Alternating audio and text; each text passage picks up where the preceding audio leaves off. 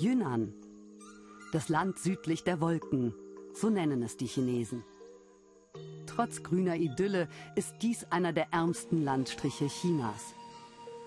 Fast fünf Millionen Menschen leben in Yunnan in bitterer Armut, verdienen weniger als 290 Euro im Jahr. So erging es auch bis vor zwei Jahren den Menschen in Haibien. Doch Li Xiaoyun, Professor für Landwirtschaft, hatte eine Idee. Ich wollte eine strukturelle Lösung finden, um das Dorf aus tiefster Armut zu befreien. Etwas, was speziell auf dieses Dorf zugeschnitten ist. Also eine Art von Industrie, mit der sie alle Geld machen können.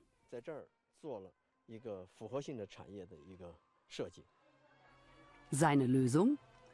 Er baut das ganze Dorf um zum Hotel.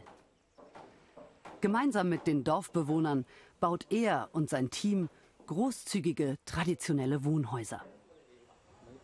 Für die Regierung ist diese Privatinitiative nun ein Vorzeigeprojekt.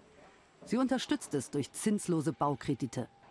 Außerdem fand Herr Li Sponsoren. In China hat das öffentliche Bewusstsein für Wohltätigkeit zugenommen. Es ist nicht wie früher, wo sich keiner um die Probleme der anderen gekümmert hat. 4200 Leute haben online für dieses Dorf gespendet.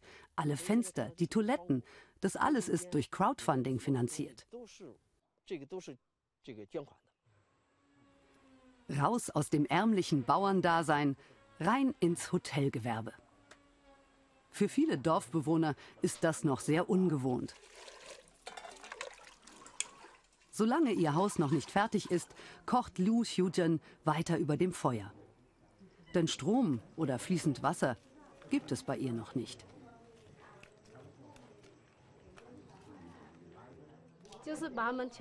Wir wollen unser Dorf schöner machen, damit die Leute, die hierher kommen, es genießen und schätzen können.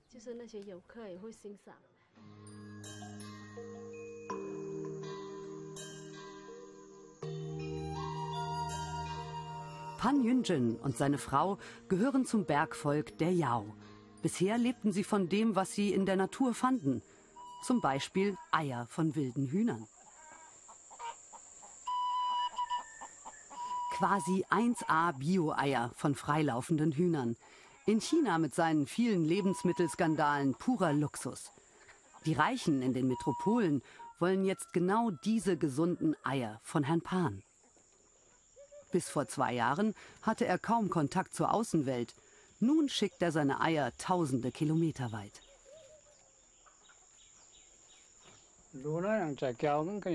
Früher haben wir die Eier selber gegessen.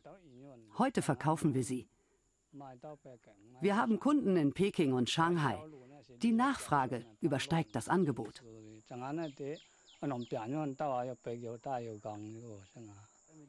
Gut verpackt fliegen die wilden Öko-Eier per Kurier in die Metropolen. Für 7 Euro die Box. Die Kluft zwischen Arm und Reich ist in China immens groß. Es gibt eine Million Millionäre.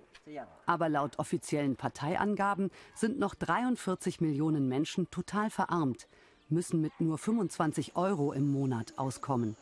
Die Dunkelziffer dürfte weitaus höher liegen. Die Regierung propagiert, bis 2020 die Armut gänzlich einzudämmen. Oft mit zweifelhaften Methoden, wie der Zwangsumsiedlung von Millionen von Menschen. Die Propaganda ist voller Erfolgsmeldungen. Aber so gut wie hier bei der Privatinitiative im Dorf Haibien läuft es bei weitem nicht überall. Das erste Gästezimmer ist fertig. Die Übernachtung für eine Person mit Bad kostet 42 Euro, ein stolzer Preis für diese Gegend. Aber die Gäste aus den reichen Küstenmetropolen könnten ihn ohne Probleme zahlen. Sie sind es, die Li Xiaoyun im Visier hat. Denn Chinas neue Mittelschicht ist auf der Suche nach ursprünglicher Natur, guter Luft. Dafür reisen sie von weit her an. Zu jedem Preis, so die Hoffnung.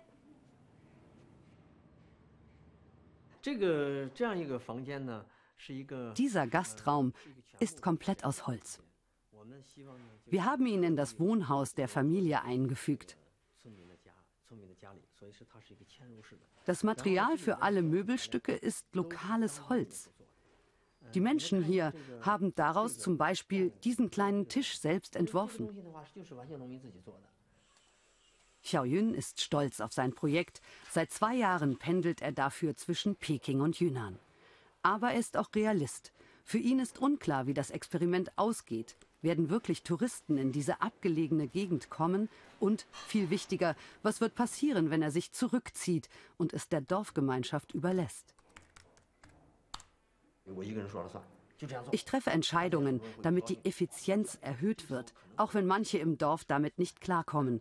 Aber es gilt, ohne Effizienz keine Nahrung. Wenn die Häuser gebaut sind und die Straße fertig ist, dann müssen wir hier über Demokratie reden. Über Demokratie reden? So hatte sich Staatschef Xi Jinping das sicher nicht vorgestellt mit der Armutsbekämpfung. Aus der Armut zum Unternehmer und dann zur Mitbestimmung. Das wäre wirklich ein wegweisendes Projekt im Einparteienstaat.